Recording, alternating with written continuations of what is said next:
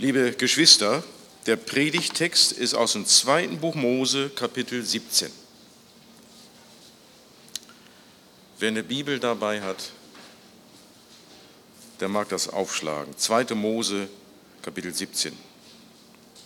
Die ganze Gemeinde der Israeliten brach aus der Gegend von Sin auf. Sie wanderten von Ort zu Ort, wie der Herr es befahl. Sie lagerten auch in der Gegend von Rephidim. Dort gab es für das Volk kein Wasser zu trinken. Das Volk führte Rechtsstreit mit Mose und sagte, gib uns Wasser zu trinken. Mose erwiderte ihnen, warum führt ihr Rechtsstreit mit mir? Warum stellt ihr Gott auf die Probe? Das Volk verlangte nach Wasser und murrte gegen Mose. Sie sagten, warum hast du uns aus Ägypten herausgeführt? Wohl nur deshalb, um uns, unsere Kinder und unser Vieh vor Durst umkommen zu lassen. Mose rief zum Herrn, was soll ich mit diesem Volk nur tun? Es fehlt nicht viel und sie werden mich steinigen. Der Herr sagte zu Mose, geh vor dem Volk und nimm ein paar der Ältesten von Israel mit dir. Nimm auch den Stock, mit dem du den Nil geschlagen hast, in die Hand und geh. Ich werde vor dir auf dem Fels in Horeb stehen, schlag auf den Felsen, dann wird aus ihm Wasser hervorkommen und das Volk kann trinken. Mose tat dies vor den Augen der Ältesten von Israel. Er gab dem Ort den Namen Erprobung und Anklage, denn die Israeliten hatten Anklage erhoben und den Herrn auf die Probe gestellt, als sie sagten, ist der Herr nun in unserer Mitte oder nicht?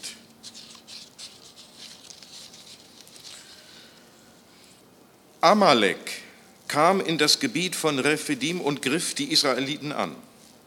Mose sagte zu Josua, wähle für uns Männer aus und zieh in den Kampf gegen Amalek.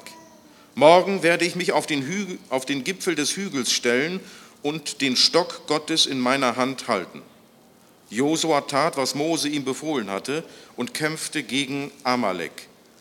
Mose, Aaron und Hur gingen auf den Gipfel des Hügels.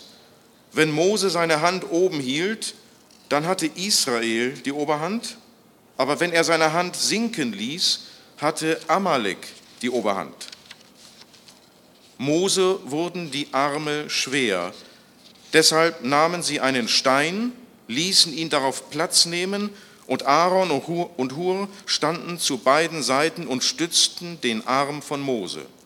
So konnte er seinen Arm bis zum Sonnenuntergang hochhalten.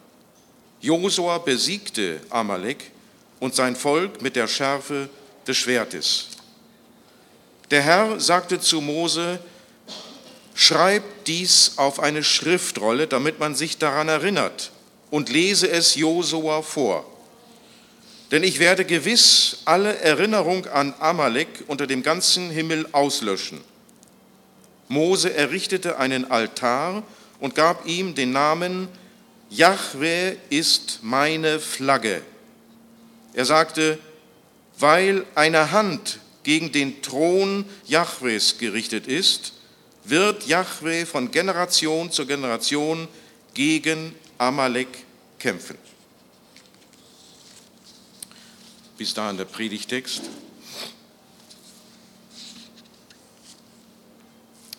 Ich habe das Thema der Predigt so überschrieben, lehne dich nicht gegen Gott auf, sondern berge dich unter seiner gnädigen Herrschaft. Das ist ja hier so eine Art Predigtreihe durch zweite Buch Mose. Und ich bin ein bisschen froh, dass es ein bisschen zu Advent passt. 2. Mose 17, wenn man es äh, weit genug dehnt. Es geht im weitesten Sinne um die Aufrichtung der Herrschaft Gottes. Der Zusammenhang hier ist ja der, äh, wo befinden wir uns innerhalb der Erzählung? Gott hat Israel aus Ägypten befreit. Er hat das Heer der Ägypter im Schilfmeer ertränkt und Israel auf wundersame Weise durchs Schilfmeer hindurchgeführt. Und Gott ist dabei, sein Volk in das Land zu führen, wo er sich in besonderer Weise um dieses Volk kümmern will. Israel soll das Land sein, wo Israel seine gnädige Herrschaft in besonderer Weise genießen darf. Ja, und jetzt wird hier im Predigtext deutlich, dass es Feinde gibt, Feinde Gottes, die darauf hinwirken wollen, dass sein Volk nicht unter seiner gnädigen Herrschaft ruhen wird. Und wer sind diese Feinde? Also die Ägypter, das waren Feinde, die hat Gott beseitigt. Dann gibt es aber jetzt einen neuen Feind, Amalek. Und nicht nur das, es gibt Feinde mitten im Volk Israel. Die wollen eigentlich gar nicht unter Gottes gnädiger Herrschaft leben. Also man merkt, Gott hat noch eine Menge zu tun, wenn er einmal sein Volk für immer unter seine gnädige Herrschaft bringen will. Es gibt Feinde von außen und von innen.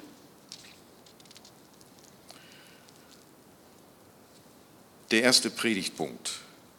Gott ruft uns auf, dass wir uns vertrauensvoll seiner Herrschaft unterstellen.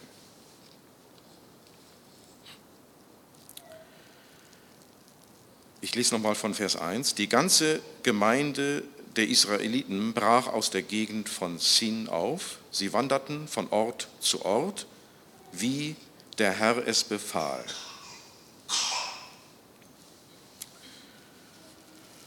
Unter, also das Volk Israel wird von Mose, dem Mittler, den Gott eingesetzt hat, angeführt. Und was es hier zu beobachten gibt, ist, äh, die Israeliten, die haben Gott nicht immer widersprochen. Es gab Zeiten, da haben die Israeliten getan, was Gott ihnen durch Mose befahl. Ne, sie wanderten von Ort zu Ort, wie der Herr es befahl.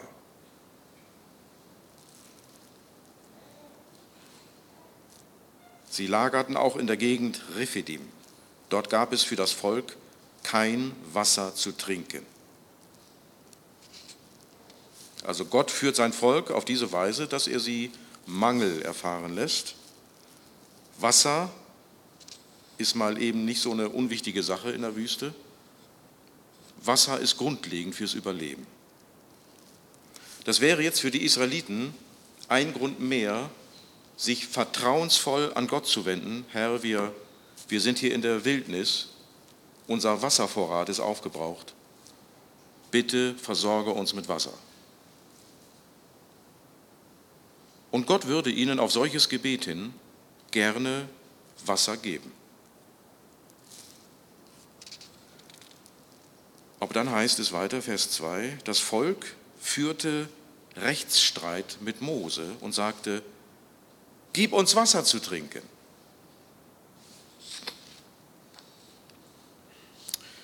Vielleicht hier ein kurzer Rückblick zu Kapitel 16. Da wurde davon berichtet, dass das Volk schon einmal gegen Mose murrte, weil es nichts zu essen gab. Jetzt murrt es gegen Mose, weil es nichts zu trinken gibt.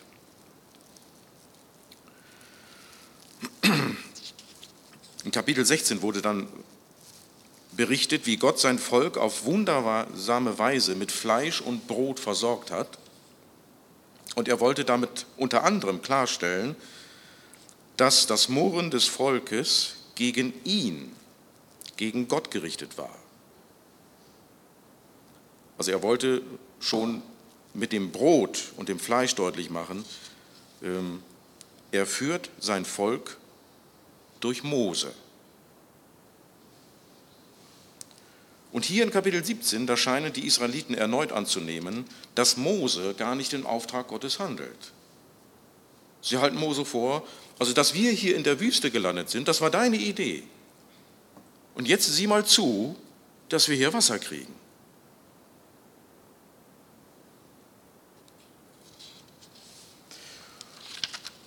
Vers 2 antwortet Mose, warum führt ihr Rechtsstreit mit mir? Warum stellt ihr Gott auf die Probe?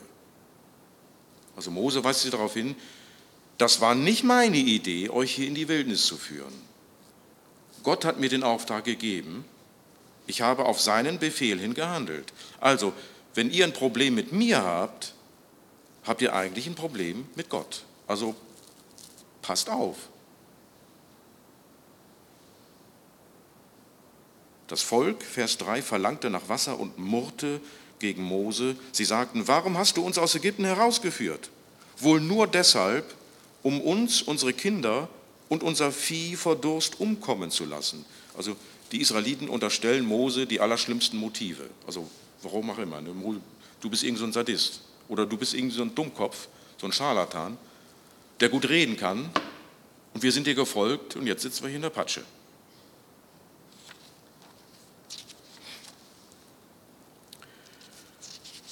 Vielleicht hier eine, eine kurze Anwendung für uns. Also das Murren des Volkes ist eigentlich eine Anklage, also das Murren des Volkes gegen Mose ist eigentlich eine Anklage Gottes. Ähm, das kommt hier vor allen Dingen in Vers 3 zum Ausdruck und schon in Vers 2. Gib uns Wasser zu trinken. Ähm, und Vers 3. Warum hast du uns aus Ägypten herausgeführt? Das Volk legt hier eine Gesinnung an den Tag, die uns eigentlich in der Beziehung zu Gott nicht erlaubt ist. Ähm, Mohren, dieses Stichwort Mohren war schon in Kapitel 16 so, so, ein, so ein Leitverb. Wenn, wenn wir gegen Gott mohren, heißt es so viel wie, also wir leugnen nicht, dass es Gott gibt. Aber wir versuchen Gott Befehle zu geben, dass er nach unserer Pfeife zu tanzen hat. Also so nach dem Motto, äh, wenn, wenn du Gott meinst, deine Spielchen mit uns zu treiben, so in die Richtung, uns in Situationen zu führen, wo wir von dir abhängig sind und wo wir unsere Abhängigkeit in besonderer Weise spüren, äh, das wollen wir gar nicht. Wir wollen gar nicht spüren, wie abhängig wir von dir sind. Gib uns einfach das, was wir brauchen und lass uns ansonsten in Ruhe. Schieb uns die Gaben rüber. Dann sagen wir kurz Danke und das war's. Gott wird hier zu einem Götzen degradiert.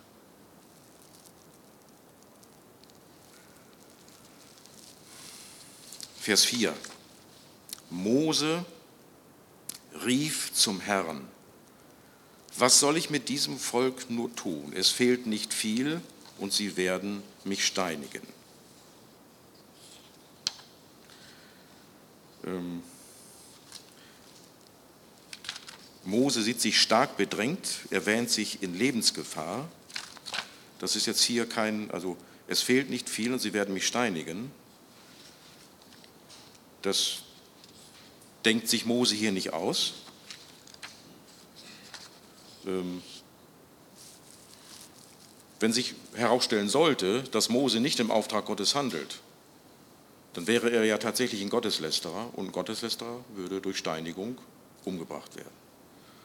Also Mose ist hier ganz schön in der Betreuung. Ne? Also Gott, du musst mich jetzt in irgendeiner Weise bestätigen, sonst legen die Hand an mir.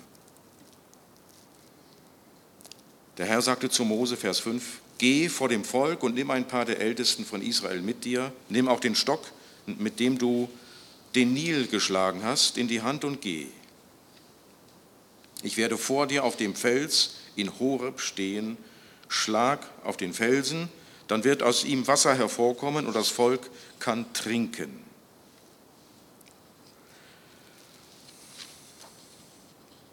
Hier ist jetzt wieder die, die Rede von dem Stock. Der Stock war vorher schon das Symbol dafür gewesen, dass Gott durch Mose sein Volk führt. Spektakuläres Zeichen war vorher gewesen die, die Spaltung des Schilfmeeres. Mose hebt den Stock und auf diese Handlung, auf dieses Zeichen hin, spaltete Gott das Schilfmeer und Israel konnte mitten hindurchgehen. Also die Israeliten wissen, okay, Dieser Stock, das ist das Symbol dafür, dass Gott durch Mose in unserer Mitte handelt.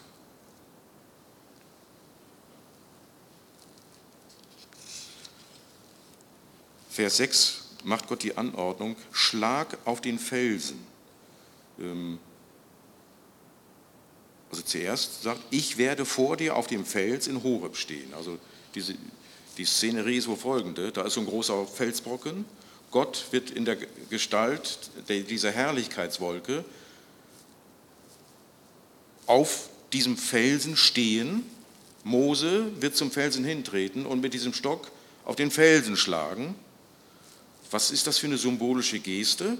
Ähm, es soll Folgendes zum Ausdruck gebracht werden. Das Wasser aus dem Felsen kommt von Gott durch Mose.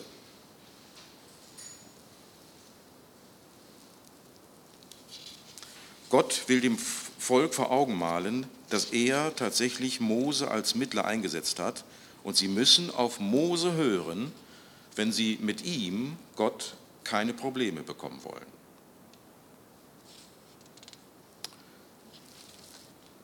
Das ist jetzt natürlich so eine Art Vorschattung auf den neuen Bund. Ne? Im neuen Bund wird das noch verschärft.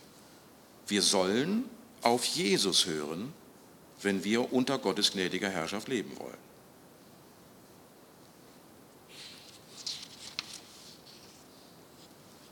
Bemerkenswert ist jetzt die, also die Zusammenfassung. Also Mose tat dies vor den Augen der Ältesten von Israel. Also er schlägt mit dem Stock auf den Felsen. Und was dann fehlt, ist äh, so eine Erwähnung. Und dann floss Wasser aus dem Felsen. Sondern es geht dann weiter. Also Mose tat dies vor den Augen von Israel, der Ältesten von Israel. Und dann, er gab dem Ort den Namen Erprobung und Anklage. Denn die Israeliten hatten Anklage erhoben und den Herrn auf die Probe gestellt, als sie sagten, ist der Herr nun in unserer Mitte oder nicht?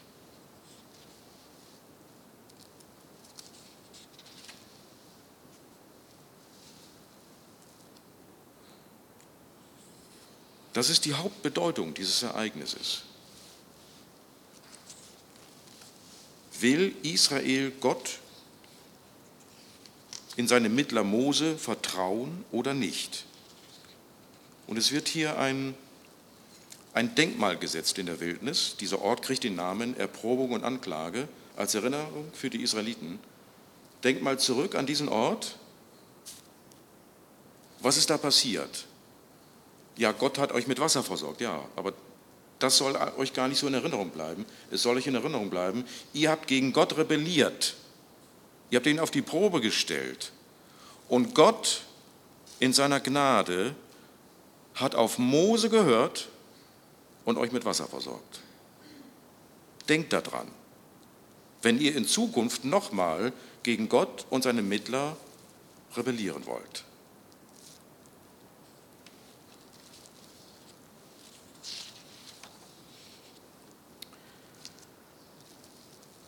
Ja, Mose war der von Gott eingesetzte Mittler im alten Bund.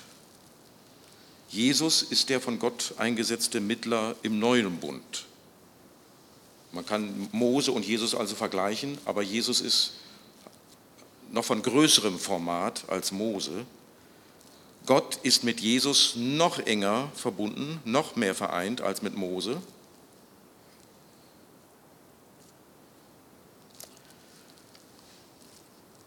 Was auch bemerkenswert ist, wenn man beide vergleicht, Gott hat Mose davor bewahrt, dass die Israeliten ihn hingerichtet haben. Jesus wurde von Gott nicht bewahrt, als das Volk Israel sich gegen ihn aufgelehnt hat, sondern es war von Gott vorherbestimmt, dass der wahre Mittler des ewigen Bundes von dem eigenen Volk zu Unrecht verurteilt und hingerichtet werden würde. Ne? Jesus, auf welche Weise ist er gestorben? Er ist nicht äh, von einem Bus überfahren worden oder eine Klippe runtergestürzt. Er ist gestorben dadurch, dass sich böse Menschen an ihm vergriffen haben und ihn auf grausame Weise hinrichteten. Auf diese Weise, wird uns im Evangelium bezeugt, hat Gott seine endgültige, ewige Herrschaft aufgerichtet. In dem Tod von Jesus kriegen wir eine endgültige Vergebung unserer Sünden. Der zweite Punkt. Gott will unbedingt der König dieser Welt sein und setzt dies mit dem Eifer eines Kriegers durch. Ich lese mal von Vers 8. Da kommt jetzt äh, der Amalek, kam in das Gebiet von Rephidim und griff die Israeliten an. Mose sagte zu Josua,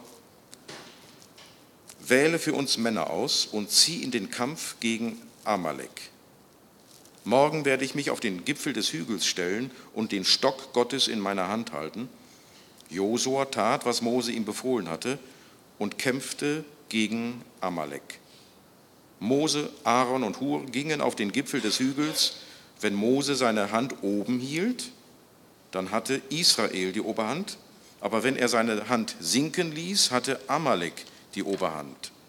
Mose wurden die Arme schwer, deshalb nahmen sie einen Stein, ließen ihn darauf Platz nehmen und Aaron und Hur standen zu beiden Seiten und stützten den Arm von Mose. So konnte er seinen Arm bis zum Sonnenuntergang hochhalten. Josua besiegte Amalek und sein Volk mit der Schärfe des Schwertes. Vielleicht hier etwas zu diesem Amalek der taucht in 1. Mose 36 zum ersten Mal auf, und zwar im Stammbaum von Esau. Und gemäß des Stammbaums war Amalek ein Enkel von Esau. Also das, was hier jetzt stattfindet in dem Kampf zwischen Amalek und Israel, ist so etwas wie eine Fortsetzung des Bruderkampfes zwischen Jakob und Esau.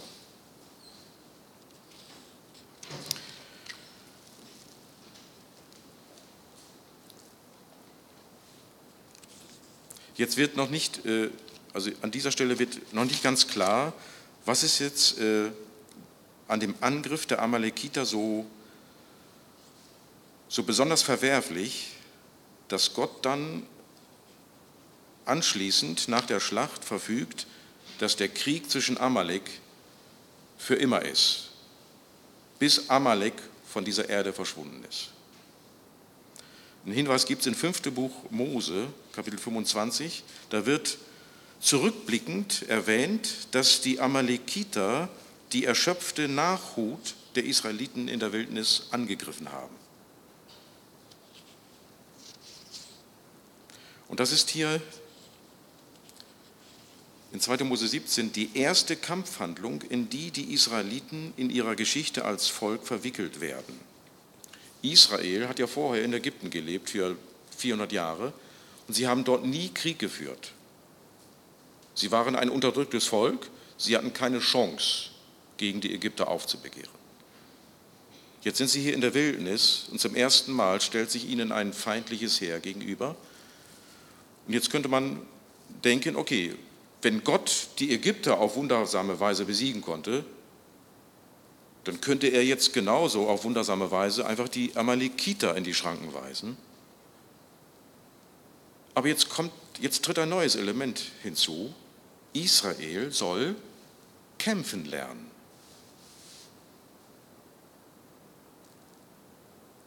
Ne, Vers 9.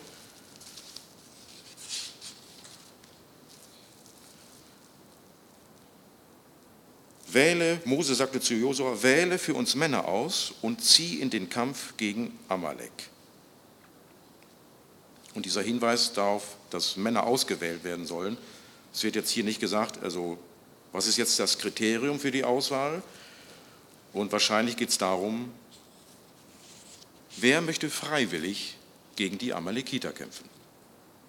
Was hier vorausgesetzt wird, ist wohl, die meisten haben Angst die haben keinerlei Kampfausbildung. Menschlich gesehen waren die Israeliten den Amalekiter nicht gewachsen und deshalb wählt Josua bestimmte tapfere Männer aus, die trotz der offensichtlichen Unterlegenheit willig und tapfer waren, in den Kampf zu gehen.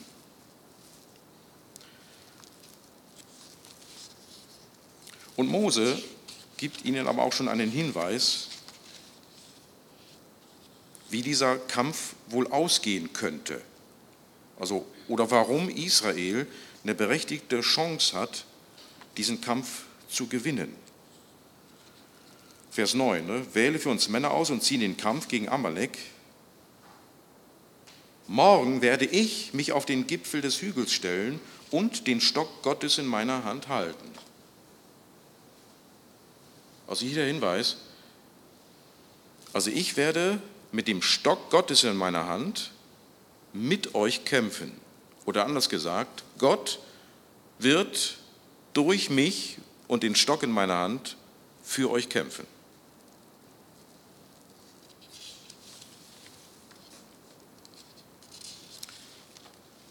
Und äh, so wie das dann berichtet wird, ne, wird sehr stark hervorgehoben, in welcher besonderen Weise sich Gott jetzt an diesen Stock in der Hand von Mose bindet. Das ist fast schon magisch. Ne? Mose stellt sich dahin, hält den Stock so hoch und Israel hat die Oberhand. Und irgendwann merkt er, ich kann den Stock, den Stock nicht mehr halten, der Stock sinkt runter. Plötzlich haben die Amalekiter die Oberhand. Josua und, und äh, nee, Aaron und Hur, die merken das, überlegen sich, wie können wir den Stock von Mose oben halten?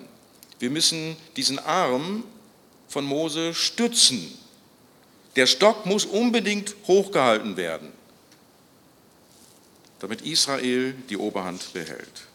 Ne, Vers 11, wenn Mose seine Hand oben hielt, dann hatte Israel die Oberhand, aber wenn er seine Hand sinken ließ, hatte Amalek die Oberhand. Und am Ende heißt es dann, Vers 13, Josua besiegte Amalek und sein Volk mit der Schärfe des Schwertes. Vers 13 ist ein Hinweis darauf, wie komplex das ist, wenn Gott seine Herrschaft ausübt und welche Mittel er dafür verwendet. Wer hat jetzt eigentlich gegen die Amalekiter gewonnen? Josua und seine Leute, die haben gekämpft. Die haben ihr Leben eingesetzt und haben gesiegt. Darüber ist aber die Ebene, da ist dieser Stock in der Hand von Mose. Der Stock musste oben gehalten werden. Dann gab es Sieg über Amalek. Es lag aber letztlich auch nicht an dem Stock, ne, sondern es gibt noch eine Ebene drüber. Es ist Gott, der für Israel kämpft, der aber deutlich machen will, ich habe Mose als meinen Mittler eingesetzt. Überlegt euch, ob ihr in Zukunft weiterhin gegen Mose rebellieren wollt. Durch ihn bringe ich euch unter meine gnädige Herrschaft. Er führt euch ins gelobte Land. Durch ihn werde ich mich euch offenbaren. Ich lege meine Worte in seinen Mund.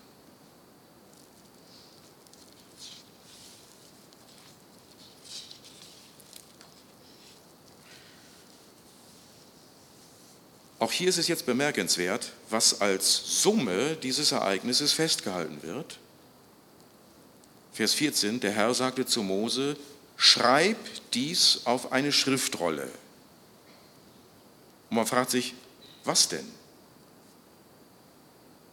Es geht offensichtlich darum, die Vorgänge in diesem Krieg, die sollen schriftlich festgehalten werden.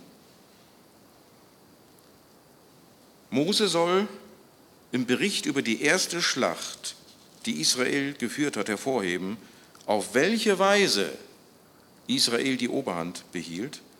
Gott ist der oberste Heerführer Israels. Gott stimmt sein Volk hier darauf ein, ihr werdet Krieg haben. Ich bin dabei, meine endgültige Herrschaft aufzurichten. Und es gibt böse Mächte in der Welt und ich werde sie nicht alle auf einen Schlag vernichten. Nach und nach werde ich meine Herrschaft aufrichten und ihr seid die Werkzeuge in meiner Hand. Wenn ihr auf mich vertraut, dann werde ich durch euch meine Herrschaft aufrichten.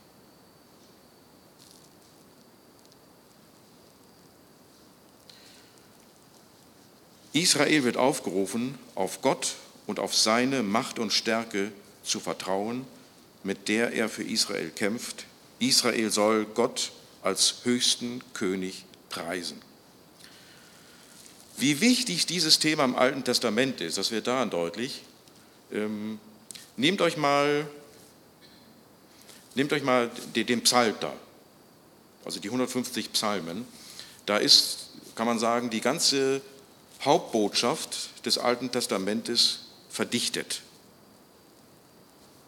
Gott wird in den Psalmen wieder und wieder gepriesen und das häufigste Bild, das man in den Psalmen gebraucht, um Gott zu rühmen, ist, ist das Bild vom König und Krieger. Gott ist der höchste König und er ist der mächtige Heerführer seines Volkes. Vers 15.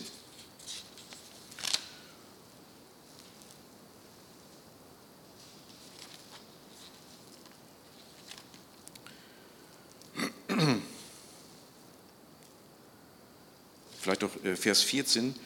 Ich werde gewiss alle Erinnerung an Amalek unter dem ganzen Himmel auslöschen. Und hier ist wahrscheinlich Amalek ein Symbol für alle Feinde Gottes und seines Volkes. Gott lässt es hier offen. Also wie lange wird das noch dauern, bis Gott seine Herrschaft endgültig auf dieser Erde durchgesetzt hat? Er, er macht hier aber schon einmal klar, solange es das Böse auf der Welt gibt, ist Krieg. Das ist vielleicht ein bisschen verwunderlich. Ne? Äh, Advent, Botschaft des Friedens, eigentlich ist Advent Botschaft des Krieges. Gott ist dabei, mit einem unvorstellbaren Eifer seine endgültige Herrschaft zu vollenden. Oder um das in einem Bild darzustellen, ne? auf der einen Seite ist der Teufel, auf der anderen Seite ist Gott. Wer ist er bereit, den Scheinfrieden einzugehen? Das ist der Teufel. Also derjenige, der als letztes dazu bereit wäre, auf die Durchsetzung seiner endgültigen Herrschaft zu verzichten, das ist Gott. Gott ist null dazu bereit, sein Volk und die Schöpfung, die er gemacht hat, irgendeinem, irgendeiner bösen Macht preiszugeben. Er kämpft und er siegt. Das wird nochmal sehr stark hervorgehoben in den Versen 15 und 16. Das ist der Abschluss dieses Berichtes. Äh, Mose errichtete einen Altar und gab ihm den Namen Yahweh ist meine Flagge. Vielleicht etwas. Der Altar, wahrscheinlich ist das ein Altar, wo auch Opfer dargebracht worden sind, als Dankopfer gegenüber Gott. Und jetzt kriegt dieser Altar ja, den, Namen, den Namen, der Herr, Yahweh, ist meine Flagge. Das ist also erste Person Singular.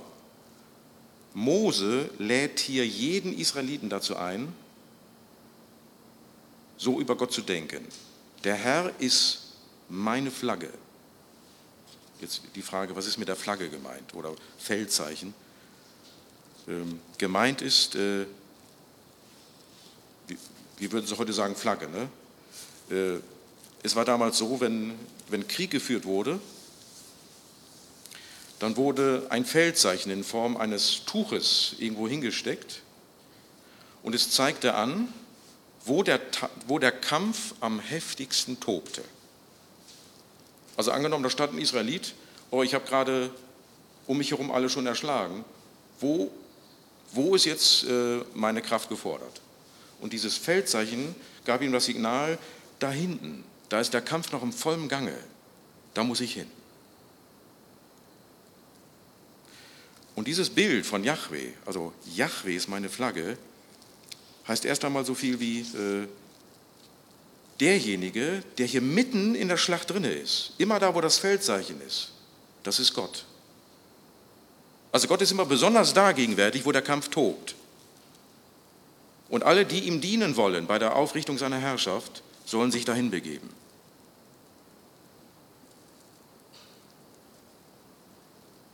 Vers 16.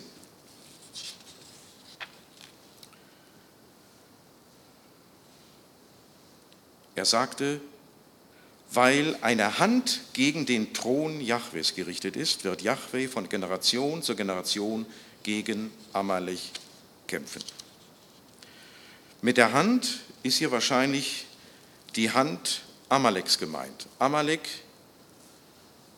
tastet den Thron Gottes an, das heißt, er beansprucht eine Herrschaft über, über Menschen, über Gottes Volk, die allein Gott zusteht.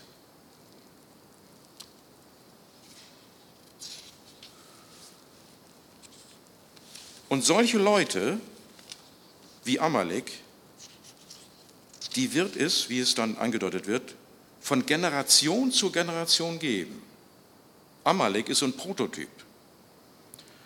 Äh, Im weiteren Verlauf des Alten Testamentes wird dieser Prototyp, etwa beim Propheten Daniel, als Tier, als Monstrum gekennzeichnet, das Anspruch erhebt, über Gottes Volk eine endgültige Herrschaft ausüben zu dürfen.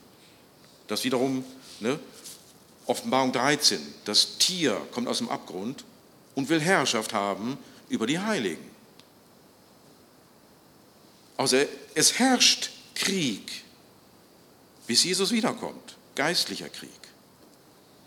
Böse Mächte maßen sich die Herrschaft über Gottes Volk an.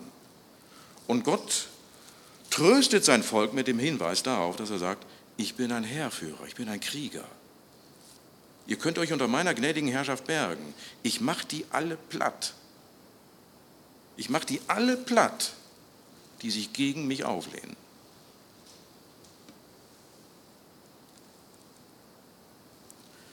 Ja, hiermit, mit diesem Hinweis endet der Bericht. Ne? Yahweh wird von Generation zu Generation Krieg gegen Amalek führen. Gott steht auf der Seite seines Volkes. Das ist im Alten Bund Israel. Aber Israel erfährt dann schon selber, welche Folgen es hat, wenn es selbst sich gegen Gottes Herrschaft auflehnt. Ne, wenn ihr euch dann die weitere Geschichte durchlest, ja, Gott ist gnädig. Er ist der König Israels. Er führt es ins gelobte Land. Er ist dort ihr König.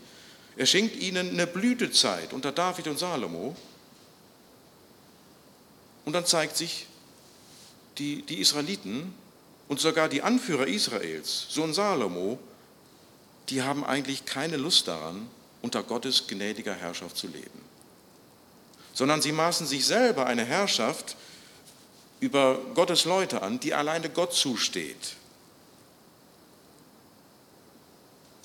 Und dann ist es tatsächlich so, dann benutzt Gott Leute wie Amalek, sprich Nebukadnezar, um sein Volk zu richten. Dann gibt er Nebukadnezar die Vollmacht, Israel rauszuholen aus dem Heiligen Land.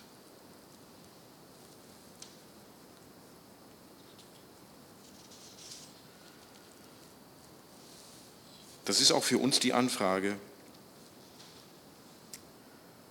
ja, wie denkst du über diese gnädige Herrschaft Gottes? Ist sie für dich eher, nimmst du dir eher als, als Hindernis wahr für ein selbstbestimmtes Leben? Oder ist das für dich eine gute Botschaft, dass Gott jemand ist, bei dem man sich bergen kann, wenn böse Mächte auf einen eindringen, wenn sie einen dazu bringen wollen, Jesus als Herrn zu verleugnen? Gott eine Absage zu erteilen.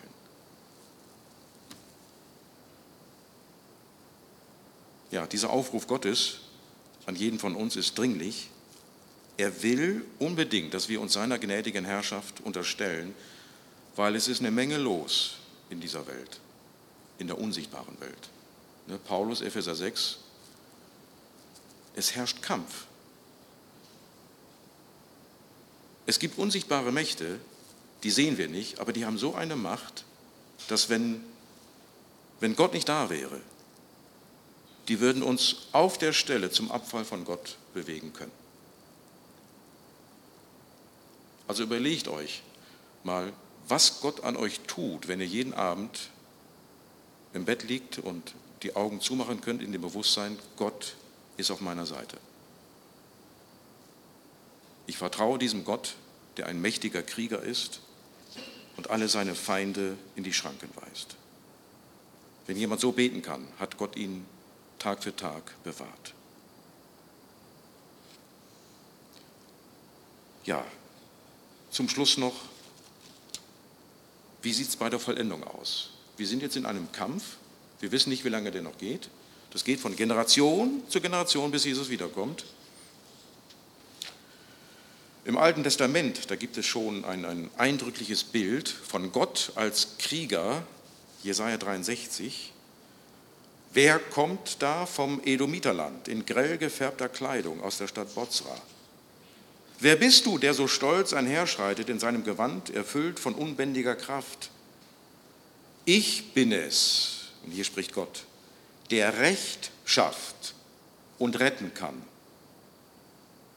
Und dann wird Gott gefragt, warum ist dein Gewand so rot gefleckt wie bei einem, der in der Kälte die Trauben zertritt? Gott antwortet, ganz allein trat ich die Kälter und niemand aus den Völkern hat mir dabei geholfen. Ich habe sie alle in meinem Zorn zerstampft wie Trauben, ihr Blut ist an mein Gewand gespritzt. Ich sah, dass die Zeit gekommen war, mein Volk zu befreien und alle seine Feinde zu bestrafen. Ich dachte, es würde mir jemand helfen. Aber als ich mich umsah, war keiner bereit. Das ist jetzt ein erstaunlicher Gegensatz. Ne? Bei Josua fanden sich Männer, die wollten in die Schlacht ziehen. Was hier hervorgehoben wird, letztlich ist es so, wenn es um die Vollendung seiner Herrschaft geht, da sind wir ganz ruhig. Wir kämpfen quasi mit, indem wir stille sind und bei Gott ausharren. Ich dachte, es würde mir jemand helfen, aber als ich mich umsah, war keiner bereit. Da habe ich mir selber geholfen. Mein Zorn gab mir die Kraft. Ich trat die Völker nieder und zerstampfte sie in meinem Zorn. Ihr Blut ließ ich in die Erde fließen.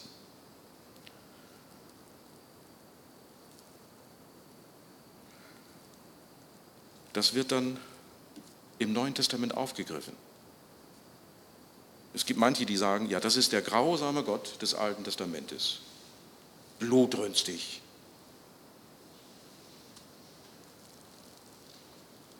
Offenbarung 19, womit ich schließe, da wird auch an Jesaja 63 angeknüpft. Wenn Jesus wiederkommt und Gottes endgültige Herrschaft vollendet, dann wird es in etwa so aussehen, wie das geschildert wird. Ich lese mal von Vers 11, Offenbarung 19, Vers 11. Ich sah, dass der Himmel geöffnet war und auf einmal erschien ein weißes Pferd, auf dem jemand saß. Der Reiter heißt der Treue und Wahrhaftige. Er kommt als gerechter Richter und führt einen gerechten Krieg. Vielleicht hier zur Erklärung, das ist jetzt natürlich aus der Offenbarung. Ne? Die Offenbarung gehört zu der Gattung Apokalyptik. Das heißt, äh, das findet nicht so eins zu eins hier auf der Erde statt. Wenn Jesus wiederkommt, der kommt nicht auf dem weißen Pferd geritten. Der hat auch kein Schwert, das ihm aus dem Mund kommt, so wie er später geschildert wird. Es wird hier bewusst an Schilderungen im Alten Testament angeknüpft. Im Alten Testament, da gab es im wörtlichen Sinne Schlachten, die Israel gegen Feinde geführt hat.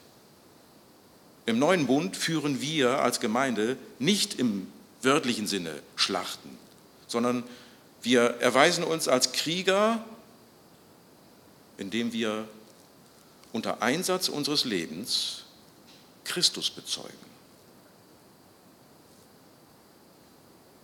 Ich lese mal weiter. Seine Augen glichen lodernden Flammen und auf seinem Kopf trug er viele Kronen, auf seiner Stirn stand ein Name, der nur ihm selbst bekannt ist. Und der Mantel, in den er gehüllt war, war mit Blut getränkt. Manche Ausleger wollen dann darauf hindeuten, das wäre sein eigenes Blut, das er am Kreuz vergossen hat. Nee. Ja, Jesus hat sein Blut am Kreuz vergossen. Das Blut, das ist im Bild hier geschildert wird, das ist das Blut seiner Feinde. Also Jesus wird hier tatsächlich als der Gotteskrieger in Jesaja 63 geschildert, der sich umguckt. Ist einer bereit, mit mir zu kämpfen? Nö, dann mache ich es alleine. Ich schaffe das. Ich lasse mein Schwert kreisen. Und das Schwert, das dann aus dem Mund dieses Kriegers kommt, das symbolisiert seinen endgültigen Richterspruch über die Menschen, die sich ihr ganzes Leben lang gegen ihn aufgelehnt haben. Der Reiter hatte noch einen anderen Namen, das Wort Gottes. Ihm folgten auf weißen Pferden reitend und in reines, leuchtend weißes Leinen gekleidet die Heere des Himmels. Das sind wir, keine Engel. Aber kämpfen wir in irgendeiner Weise mit? Nee, wir sind, wir sind mit dabei. Aber wenn es jetzt hier um die Kampfhandlung geht, aus dem Mund des Reiters kam ein scharfes Schwert. Mit diesem Schwert wird er den Völkern eine vernichtende Niederlage beibringen. Er wird mit eisernem Zepter über sie regieren und sie den furchtbaren Zorn Gottes des Allmächtigen erfahren lassen, indem er sie wie reife Trauben in der Weinpresse zertritt. Auf dem Mantel des Reiters, dort wo der Mantel die Hüfte bedeckt, stand noch ein weiterer Name, König über alle Könige, Herr über alle Herren.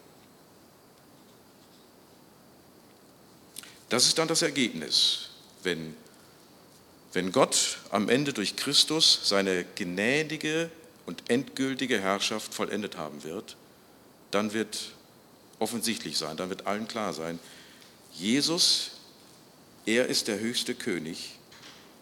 Er ist derjenige, der uns unter Gottes gnädige Herrschaft bringt. Ja, das ist die, die Anfrage an jeden von uns. Wie stehst du zu Jesus? Jesus ist nicht harmlos. Jesus ist ein Krieger. Jesus wird am Ende allen Menschen, die ihn abgelehnt haben, das Urteil sprechen. Gott, der Vater, hat es dem Sohn anvertraut, darüber zu entscheiden, wer am Ende in den Himmel kommt oder in die Hölle. Und diese Botschaft von Jesus, dem König und Retter, die ist Kernbestandteil des Evangeliums. Jesus ist für uns am Kreuz gestorben um uns unter seine gnädige Herrschaft zu holen. Jesus hat am Kreuz die Strafe all derer auf sich genommen, die ihm jemals ihr Leben anvertrauen würden. Das ist entscheidend dafür, dass du im jüngsten Gericht auf der richtigen Seite stehst. Wenn du in diesem Leben Jesus dein Leben anvertraust, als Herrn und Retter, dann bist du, wenn Jesus wiederkommt, auch mit hier auf dem weißen Pferd in weißes Leinen gekleidet. Und Jesus wird in deiner Gegenwart, in unserer Gegenwart, ein endgültiges Gericht üben über alle, die ihn abgelehnt haben, über alle, die ihn verachtet und sein Volk, die Gemeinde, verfolgt haben. Also lass es dir am Ende nochmal deutlich sagen. Willst du Gott als Krieger erleben gegen dich oder willst du unter seiner gnädigen Herrschaft ruhen und geborgen sein? Das entscheidet sich in diesem Leben daran, wie du zu Jesus stehst. Amen.